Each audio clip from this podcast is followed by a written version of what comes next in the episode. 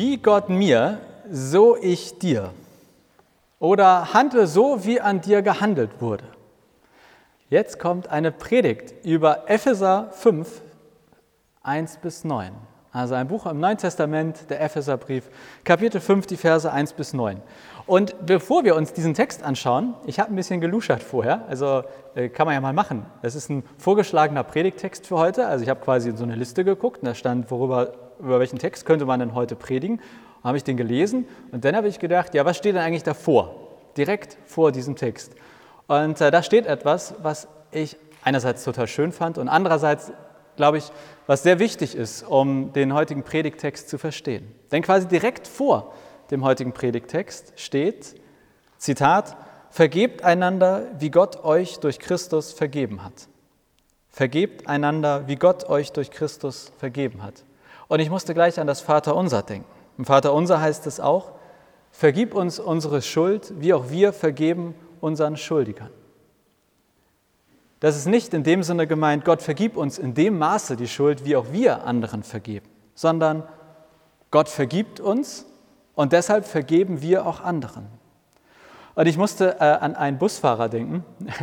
Ich weiß nicht, wie der heißt, aber bevor Trixie und ich hier nach Lobrügge gezogen sind, also meine Freundin Trixie nicht, haben wir äh, bei Munzburg gewohnt, also ein bisschen mehr in der Innenstadt und ich musste immer mit dem Bus zur Arbeit fahren. Damals war ich noch Pastor in der Ausbildung und es gehörte auch zu meiner Ausbildung, dass ich Grundschullehrer war. Und ich kann euch sagen, morgens um sechs mit dem Bus zur Grundschule fahren, ich hatte nicht immer so gute Laune. Ich war müde, ich wusste, gleich sind 30 Kinder, die haben so viel Energie, die wie ich im ganzen Jahr nicht. Und ich bin wirklich nicht mit so einer besonders guten Laune in diesen Bus eingestiegen. Das war immer der gleiche Bus und ganz häufig war es der gleiche Busfahrer. Und der hat mich häufig mit so einem breiten Lächeln begrüßt in diesem Bus. Der hat auch noch sowas gesagt wie herzlich willkommen hier in der Linie. Habe ich vergessen, welche Linie. Oder moin, moin. Also das war, als wäre man auf einem Kreuzfahrtschiff irgendwie von äh, einem Motivationstrainer im Bus sozusagen begrüßt worden. Aber ich kann euch sagen, das war so ansteckend. Diese positive Energie von diesem Busfahrer, die der mir sozusagen ungefragt morgens entgegengebracht hat. Und das hat dazu geführt, dass ich mit unendlich gesteigerter Meinung auch in die Schule gegangen bin oder den anderen Leuten im Bus begegnet bin. Also ich bin mit richtig schlechter Laune eingestiegen und nach zwei Metern war das gar nicht so schlecht. Positive Energie ist ansteckend. Und ich glaube, genauso ist das hier gemeint mit der Vergebung. Vergebung ist ansteckend. Ja, vergebt einander, wie Gott euch durch Christus vergeben hat. Quasi so wie der Busfahrer mich mit positiver Energie angesteckt hat und ich dann deutlich bereiter war, sie weiterzugeben, so ist das, glaube ich, auch bei der Vergebung. Wie Gott mir, so ich dir. Handle so, wie an dir gehandelt wurde. Das ist, glaube ich, wie so ein Vorzeichen vor dem jetzt kommenden Predigtext. Und den schauen wir uns jetzt etwas genauer an. Der Text sollte oben zu sehen sein und auch äh, hier sozusagen, genau, äh, eingeblendet werden. Der erste Vers aus Epheser 5, die Verse 1 bis 9. Nehmt euch also Gott zum Vorbild, ihr seid doch seine geliebten Kinder. Das greift genau das auf, also in Erinnerung, der Satz davor war ja, vergebt einander, wie Gott euch durch Christus vergeben hat. Und jetzt kommt dieses, nehmt euch also Gott zum Vorbild. Ihr seid doch seine geliebten Kinder. Und Gott zum Vorbild nehmen, da könnte man ja schon mal denken, pff, sag mal, hast du auch eine kleinere Aufgabe für heute? Ähm, ob das nicht ein bisschen überfordernd ist. Aber ich glaube, es ist ein bisschen wie bei Eltern und Kindern, wie bei, ich sage jetzt einfach mal, bei euch mit Alexander. Er braucht euch, um zu gucken und zu lernen. Kleinkinder brauchen Eltern, auf die sie schauen und mal nachmachen, feststellen, okay, die können laufen, ich kann noch nicht laufen, aber wie machen die das denn? Ah, mit den Beinen. Also Kinder schauen ja und lernen von ihren Eltern. Und ich glaube, so ähnlich ist das hier gemeint mit uns und Gott. Quasi, dass wir in der Beziehung mit Gott wie Kinder sind und auf ihn schauen und das ist nicht etwas, ein Ziel, was unerreichbar ist oder was überfordert, sondern erstmal etwas, was zum eigenen Wachstum beitragen kann, woran ich lernen kann. So wie ein, wenn Alexander auf euch schaut, lernt und sieht, was er mal hoffentlich eines Tages alles so kann, so glaube ich, geht es uns mit Gott auf eine Art auch. Wir können auf Gott schauen und davon etwas lernen, daran wachsen. Der zweite Vers. Und führt euer Leben so, dass es ganz von der Liebe bestimmt ist. Genauso hat auch Christus uns geliebt und sein Leben für uns gegeben als Opfer und als Duft, der Gott gnädig stimmt.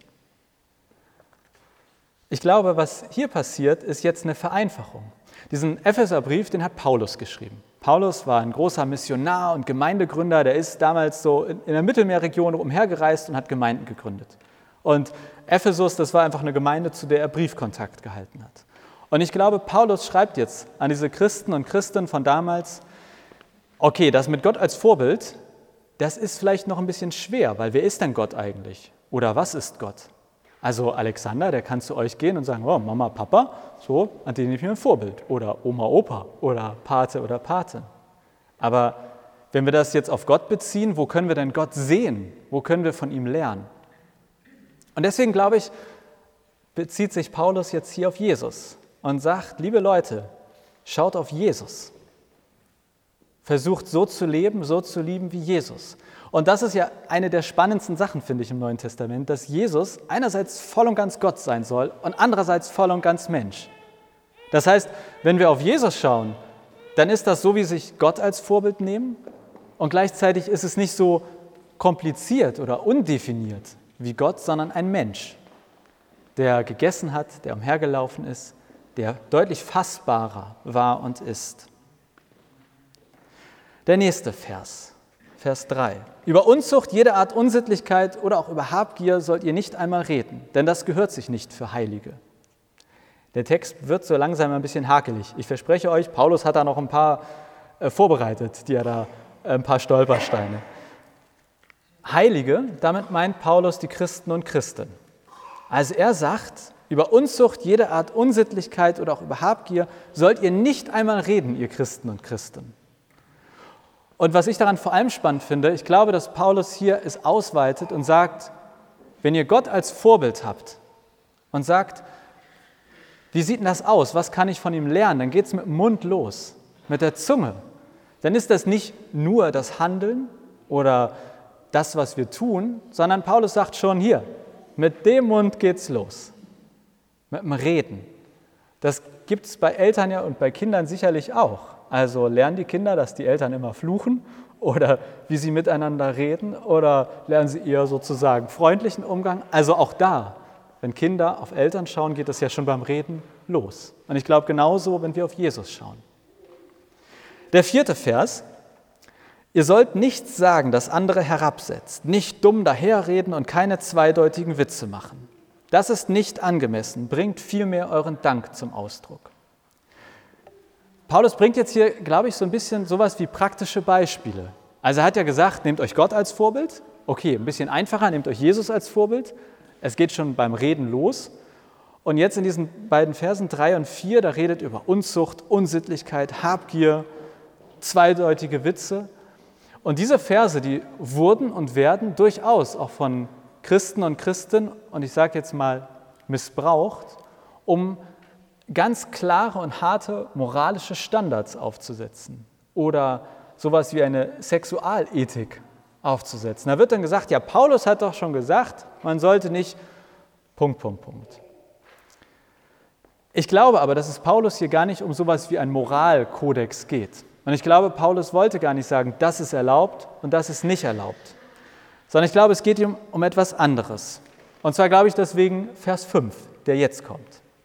Paulus schreibt in Vers 5, denn eines müsst ihr wissen, jede Art von Unzucht, Unsittlichkeit und Habgier ist ja nichts anderes als Götzendienst. Wer dies tut, erhält kein Erbe im Reich von Christus und von Gott. Und ich glaube, das entscheidende Wort ist Götzendienst. Götzendienst heißt nicht, wenn Yogi Löw Mario Götze mit zur EM nimmt, sondern Götzendienst meint, wenn ich nicht mehr auf Gott schaue, wenn ich einen anderen Gott habe. Also wenn ich nicht mehr Gott als Vorbild habe, nicht mehr auf Jesus schaue, sondern auf etwas anderes oder jemand anderes, jemand anderen. Das ist für Paulus Götzendienst, sprich ein bewusstes Abwenden von Gott. Wenn ich nicht mehr auf meine Eltern schaue, sondern am liebsten auf den Nachbarjungen, der immer so schön den Baum anfackelt oder was weiß ich, dann ist das sozusagen, ich habe meinen Fokus verändert. Ich gucke nicht mehr auf meine Eltern, sondern auf etwas anderes. Lasse mich davon leiten. Und das ist für Paulus, glaube ich, das Problem, wenn wir nicht mehr auf Jesus schauen, nicht mehr auf Gott schauen.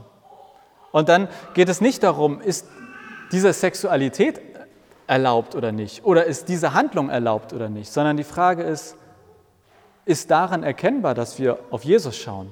Sind wir in diesem, was wir dort tun oder sagen, von Jesus geleitet oder von etwas anderem oder von einer anderen Sache? Und Paulus sagt, zugegeben mit sehr drastischen Worten, liebe Leute, schaut auf Jesus. Alles andere ist Götzendienst. Da schaut ihr nicht mehr auf Gott. Und wer das tut, wer dies tut, erhält kein Erbe im Reich von Christus und von Gott. Klingt auch super hart, aber ich denke, eigentlich ist das nur eine logische Folge.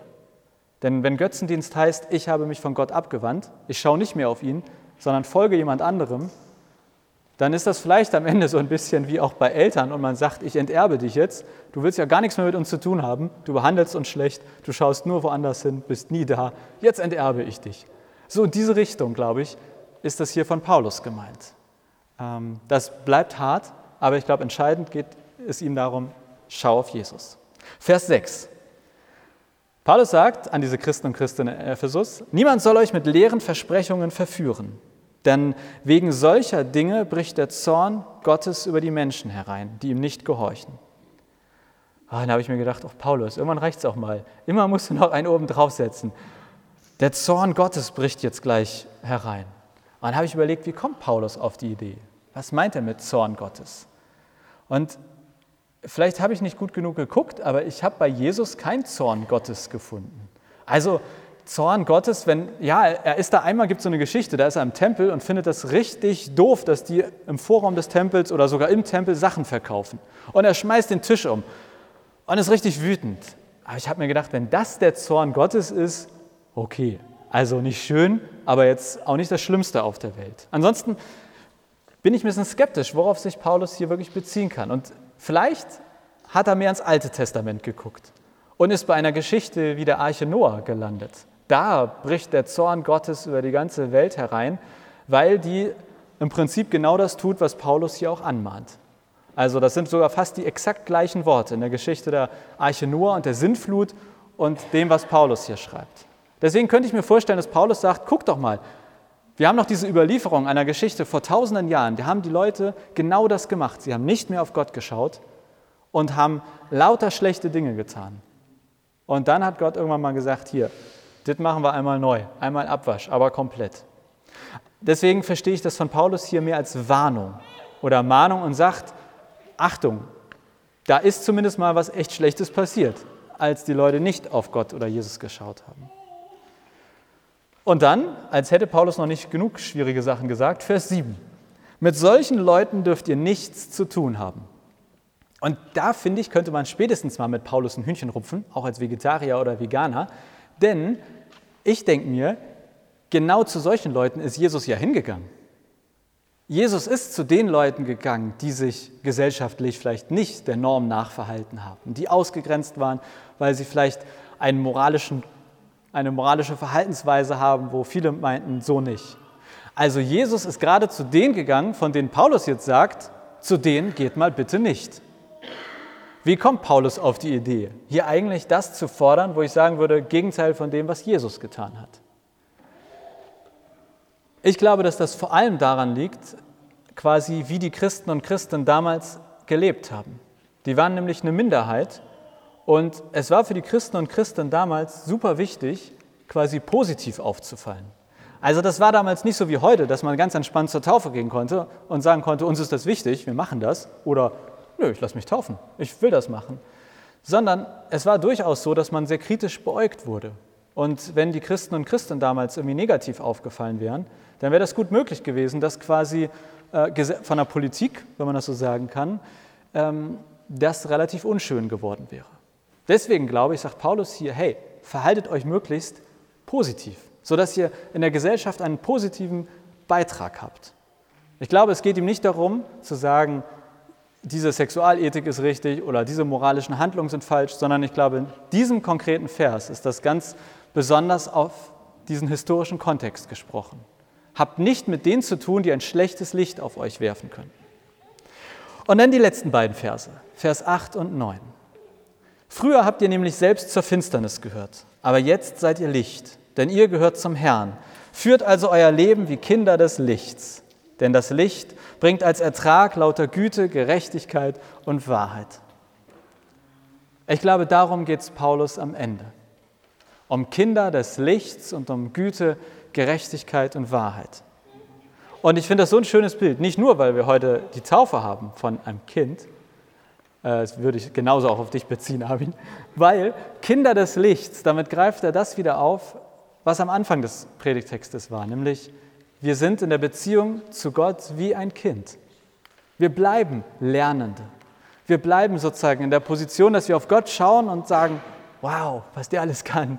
Das will ich auch können. Wie geht denn laufen? Ach so, mit zwei Beinen. Also Kinder, ich glaube, das ist sozusagen eine gute Beschreibung dafür, wie unsere Beziehung zu Gott ist. Und Kinder des Lichts meint, also Gott ist das Licht. Jesus, ich habe das eben in der Taufe auch gesagt, Jesus sagt von sich, ich bin das Licht der Welt. Und wir sind Kinder dieses Lichts der Welt. Und das Schöne ist aber, Paulus schreibt, das Licht bringt als Ertrag lauter Güte, Gerechtigkeit und Wahrheit. Also nicht wir bringen diesen Ertrag, sondern Jesus. Und deswegen muss ich am Ende wieder an den Busfahrer denken. Der Busfahrer, der mich da regelmäßig am Morgen angestrahlt hat, wie so ein Licht. Und das hat dazu geführt, dass ich andere angestrahlt habe. Diese positive Energie war ansteckend. Und ich glaube, exakt das Gleiche passiert, wenn wir auf Jesus schauen. Wenn wir in den Bus einsteigen, in dem Jesus der Busfahrer ist. Und der uns quasi täglich wieder anstrahlt und sagt, moin, moin, hier im Bus deines Lebens, herzlich willkommen der strahlt uns an und vielleicht wie so ein Mond, der von der Sonne angestrahlt wird, strahlen wir auch in die Welt hinaus. Damit verändern wir nicht gleich die Welt, aber vielleicht unsere Umwelt. Das Licht strahlt uns an und wir strahlen weiter, weil das Licht Gottes ansteckend ist. Und deshalb, wie Gott mir, so ich dir. Ich finde das so ein schönes Motto für uns als Christen und Christen. Ich finde, das ist ein schönes Vorzeichen für unser aller Leben. Aber damit dieses So ich dir funktionieren kann, müssen wir natürlich auch in den Bus einsteigen und uns von Jesus quasi anstrahlen lassen. Und damit sind wir bei der Taufe, sowohl von dir, Armin, als auch von Alexander, der sich gerade mal die Ausstellung hinten anschaut. Denn Taufe ist eigentlich sowas wie, ich kaufe mir eine Monatskarte für den Bus mit Jesus. Ich habe jetzt hier ein Lebensabo, denn ich sage, ich möchte regelmäßig mit dem Bus fahren, in dem Jesus der Busfahrer ist. Ich sage Ja zum HVV. Ich sage Ja zu Jesus. Und trotzdem heißt das nicht, dass wir tagtäglich mit dem Bus fahren. Das heißt nicht, dass wir jeden Tag irgendwie Jesus anschauen und sagen, hier bin ich und er strahlt uns an. Es wird genug Tage geben, wo wir keine Lust haben, wo es genug anderes gibt, wo wir lieber das Auto nehmen oder zu Fuß gehen oder was auch immer. Und deswegen gehört zur Taufe auch immer die Gemeinschaft die Gemeinschaft von uns als Christen und Christen. Gehört ihr als Familie, als Paten, gehören wir als Gemeinde. Denn es ist tatsächlich unsere Aufgabe an uns gegenseitig, uns immer wieder daran zu erinnern, hey, steig in den Jesusbus ein. Lass dich anstrahlen vom Busfahrer Jesus. Das ist quasi Aufgabe der Paten und Paten, der Eltern. Das ist aber auch für uns alle gegenseitig. Also sozusagen Armin an mir und ich an Armin. Und ihr alle an Armin und Armin an uns allen. Ein sich gegenseitig erinnern. Wir haben da den besten Busfahrer der Welt. Wir haben ein Licht, was uns anstrahlt und das wir dann wiederum in die Welt tragen können. Deswegen, Impuls für heute. Zitat von Paulus, führt euer Leben so, dass es ganz von der Liebe bestimmt ist. Oder wie Gott mir, so ich dir. Handle so, wie Gott an dir gehandelt hat. Amen.